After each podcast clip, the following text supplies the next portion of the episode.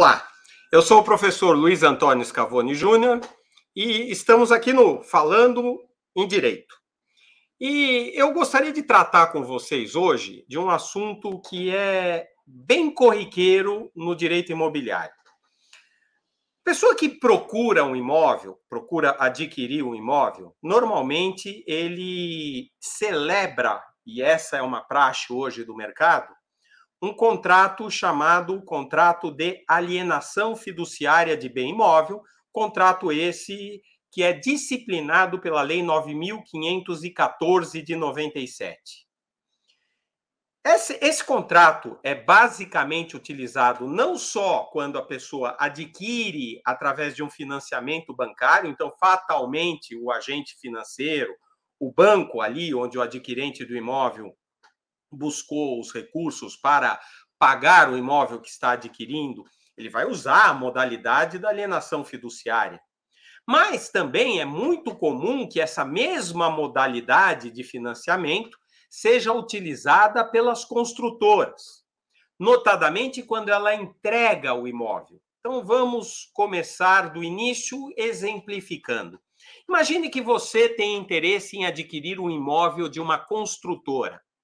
Se o imóvel estiver em construção, o que é natural é que a construtora inicialmente te ofereça o negócio, o parcelamento do preço que ali foi combinado, através de um contrato chamado promessa ou compromisso de compra e venda. Durante a construção, isso é levado a efeito através desta promessa de venda e não de uma venda efetiva, porque enquanto não se concluem as obras, não há matrícula, em regra, da unidade, para que haja ali a, a, venda daquela, da unidade em si, podendo, é verdade, fazer ali o registro do compromisso. Mas essa é a praxe do negócio.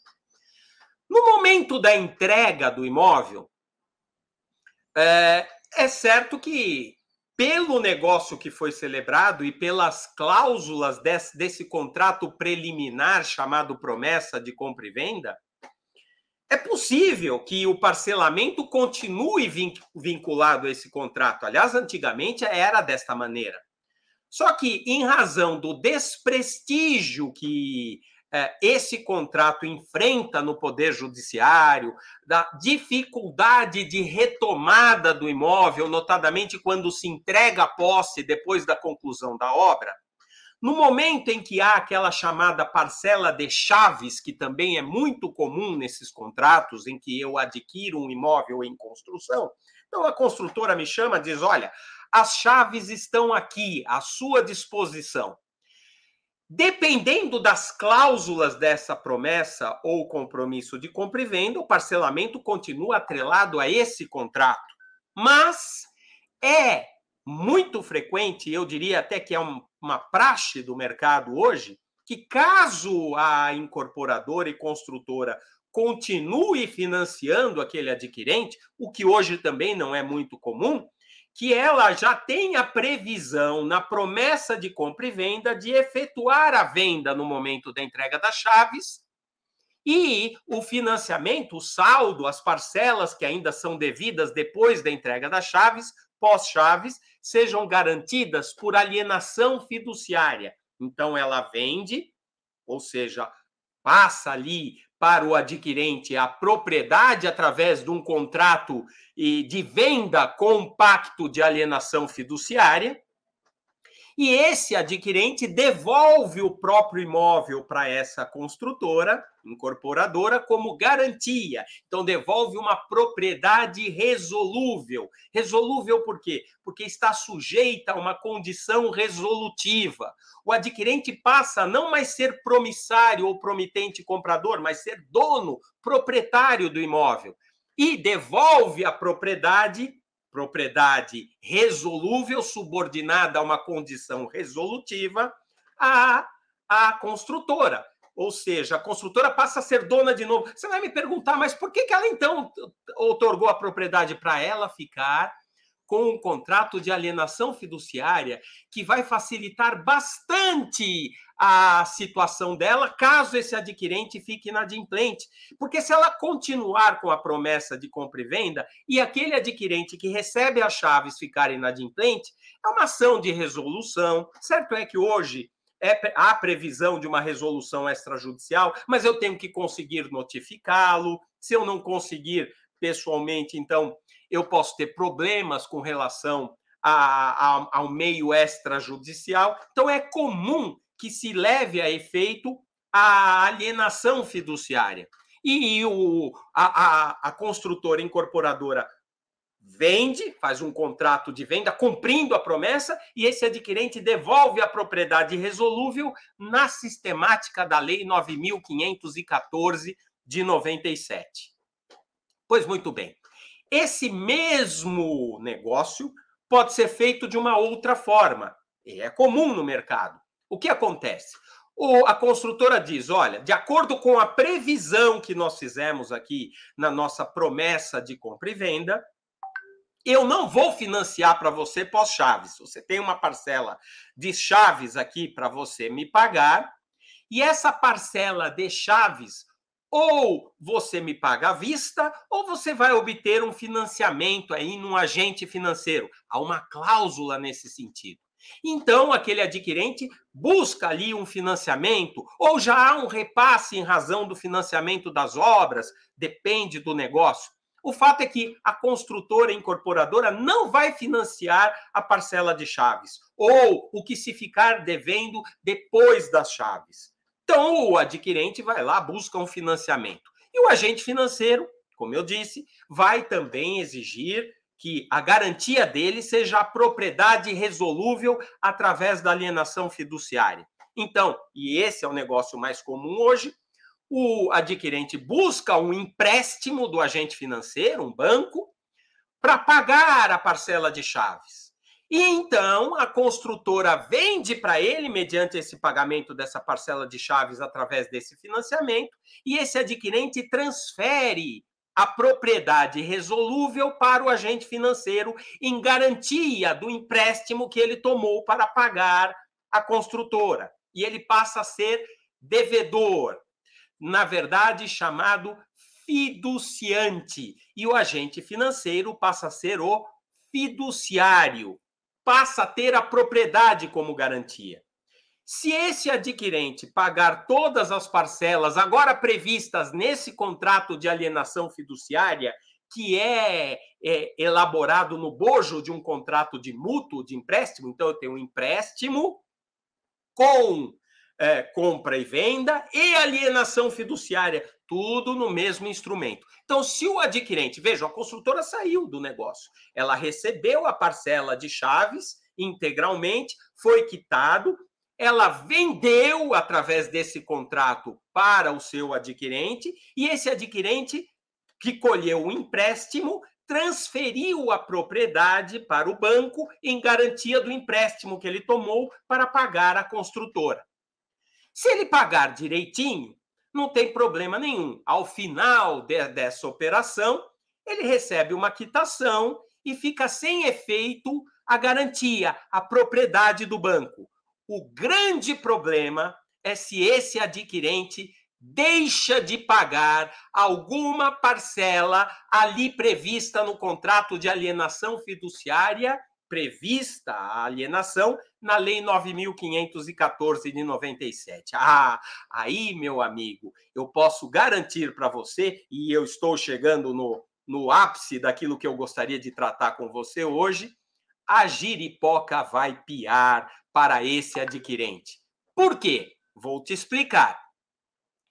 No caso de ausência de pagamento, de mora de qualquer das parcelas ali previstas, esse credor, chamado fiduciário, vai notificar esse devedor para purgar a mora, pagar aquilo que deve no prazo de 15 dias. Se ele não pagar, não purgar a mora, em regra, no prazo de 15 dias, essa notificação é feita por delegação através de cartório de títulos e documentos, podendo, inclusive, esse cartório se valer dos meios ali previstos, inclusive por analogia no Código de Processo Civil, entregue na portaria e assim por diante, ele passa a ter 15 dias para purgar a mora. Se for financiamento habitacional, mais 30, então dá 45. Se ele não pagar, você vai me perguntar, o que acontece?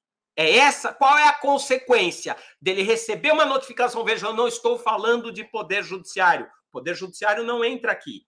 Ele, ele simplesmente é notificado para pagar 15. Se for financiamento habitacional para habitação, poderia ser para um escritório, tem mais 30 de colher de chá. Não pagou? O credor vai ao registro de imóveis, que é quem coordena essa, é, é, essa sistemática, esse procedimento, paga a guia do ITBI, porque vejam, a guia do ITBI foi paga uma só pela venda da construtora para o seu adquirente. Quando o adquirente transfere a propriedade em garantia, chamada propriedade resolúvel, submetida a uma condição, que é o pagamento, e aí fica sem efeito, não se paga o ITBI nessa segunda operação. Mas quando ele fica inadimplente e ali o, o credor, chamado fiduciário, notificou, e, e passou o prazo sem pagamento, ele vai até o registro de imóveis, paga a segunda guia do imposto, o ITBI, Imposto de Transmissão de Bens Imóveis, e o registro de imóveis simplesmente consolida consolida a propriedade nas mãos desse credor. A propriedade deixa de ser resolúvel, sujeita à condição resolutiva, não é mais, passa a ser do banco, passa a ser do credor. Nossa, mas e como fica? E aí é que está a questão. Aquilo que aquele adquirente já pagou, as parcelas que ele pagou, o que ele já investiu naquele imóvel, como fica isso? Pois muito bem. Pela sistemática da Lei 9514 de 97, vai ficar da seguinte maneira: esse agente financeiro tem 30 dias para providenciar o leilão daquele imóvel. Leilão. Tem um primeiro leilão, que é pelo valor de avaliação, que está previsto no contrato, ou o valor de referência, o valor da prefeitura, se for maior, o que for maior. Mas no segundo leilão, que se, é, segue esse primeiro, há dois leilões. O primeiro pelo valor estipulado no contrato ou valor de prefeitura, o que for maior. Não pode vender por menos. Porque aí vendendo por esse valor, a, o, o credor pega o, o, saldo ali, aquilo que decorre da sua dívida, da dívida que, que ele, do crédito que ele tem, mais as despesas que ele teve, mais condomínio, se for o caso, que ele pagou, que ele adiantou, pega todo aquele valor e o que sobrar, o que sobejar é direcionado a esse devedor. Se o imóvel não for vendido no primeiro leilão, e na prática normalmente não é, nós temos o segundo leilão. E no segundo leilão, pasmem, o valor mínimo estipulado pela Lei 9.514 para vender o imóvel, para pagar a dívida, porque o imóvel está sendo vendido para pagar a dívida, é o valor da dívida. Então, se chegar alguém lá com o valor da dívida, leva, leva o imóvel, podendo, inclusive, o credor adjudicar nesse momento pelo valor da dívida. E aí é que está a questão. Se no segundo leilão o imóvel for adquirido ou adjudicado pelo credor pelo valor da dívida, porque a lei permite, a lei 9514 no artigo 26 permite isso, nós podemos chegar à situação em que esse esse adquirente que ficou ali inadimplente, que foi notificado e não purgou a mora, que a propriedade se consolidou nas mãos do credor, ele perde tudo, porque o imóvel foi vendido ou adjudicado pelo valor da dívida. E aí ele pergunta: e o que eu paguei? O que ele pagou vai ficar pago e sem restituição. Não há restituição. A ideia da Lei 9.514 é essa: é vender o imóvel para pagar a dívida e saldar o credor. O imóvel, a propriedade é dada em garantia. Não há aqui na Lei 9.514 a visão daquilo que o adquirente pagou, mas do que ele deve. E o imóvel é vendido para isso. E pode ser vendido no segundo leilão pelo valor da dívida. E aí, gente, em razão do ativismo que impera hoje no Poder Judiciário, algumas decisões de tribunais estaduais passaram a aplicar o artigo 53 do Código de Defesa do Consumidor. O artigo 53 do Código de Defesa do Consumidor, a Lei 8078 de 90, diz o seguinte: que no caso de financiamento, de aquisição por financiamento, e havendo uh, o desfazimento do negócio, eh, os termos ali são um pouquinho mais específicos, mas vamos usar o termo genérico desfazimento. Lá diz o, o, o o credor pedir a resolução do, do contrato e a retomada do bem. Vejam, aqui tecnicamente não há resolução do contrato e retomada do bem. Mas de qualquer maneira, você entendeu que esse adquirente pode perder tudo que ele pagou, bastando que no segundo leilão o imóvel seja vendido pelo valor da dívida. E se não tiver adquirente, o credor pode ir lá e adjudicar pelo valor da dívida. Depois ele vende para quem ele quiser. A lei permite isso. Então, algumas, alguns julgados, eu entendo até que gerando uma insegurança jurídica no mercado, passaram a admitir, por analogia, a aplicação do artigo 53, mesmo nos casos de alienação fiduciária, determinando que esse credor devolvesse parcialmente 75%, usando como se fosse o critério das regras de resolução de compromisso de compra e venda antes da lei do distrato, mandando devolver 75% do que foi pago para o adquirente, independentemente do que, tá, do que está escrito na Lei 9.514. A questão é: eu posso usar aqui o diálogo das fontes e aplicar a regra do Código de Defesa do Consumidor, mesmo que o contrato seja de alienação fiduciária? Pois é, o que eu acabei de dizer é que alguns julgados passaram a fazer isso. Só que está totalmente errado, porque pelo princípio da especialidade, eu não vou entrar aqui no mérito se você acha justo ou não, que essa é uma discussão sociológica. Do ponto de vista legal e da segurança jurídica, nós temos lei especial. E a lei especial prevê uma sistemática de acertamento desse contrato, que é pela venda do leilão e a, a, o que apura paga a dívida. Se se apurar alguma coisa além da dívida, o que sobejar devolve para aquele que deixou de pagar e perdeu o imóvel. Mas isso não leva em consideração, pela sistemática da Lei 9.514, o que ele pagou, mas o que ele deve. O imóvel é vendido para pagar o que ele deve. É simples assim. Bom, essa discussão foi travada durante muito tempo nos tribunais, alguns julgados precedentes aplicando nos tribunais estaduais, por analogia, as regras do artigo 53 e é, de uma certa maneira, negando vigência à Lei 9.514 de 97. Recentemente, o STJ enfrentou esse tema e é, colocou, no meu entendimento, ordem na casa. Ele disse o seguinte: olha, o sistema de acertamento desse contrato da Lei 9.514 não, não se é, compactua, não se é, harmoniza com aquilo que está previsto no Código de Defesa do Consumidor. Então, para efeito de devolução e de aplicação do Código do Consumidor para essa finalidade, não há aplicabilidade do, do CDC. De tal sorte que nós vamos usar especificamente aquilo que a Lei 9.514 diz. Ou seja, vão, vai haver os dois leilões. Se no segundo leilão o imóvel for vendido por um valor superior à dívida, o que sobejar devolve, que é o que está previsto na Lei 9.514. E se não sobrar nada, paciência, não há nada a restituir para esse devedor. Então, em conclusão, o que, que a gente tira de lição daqui?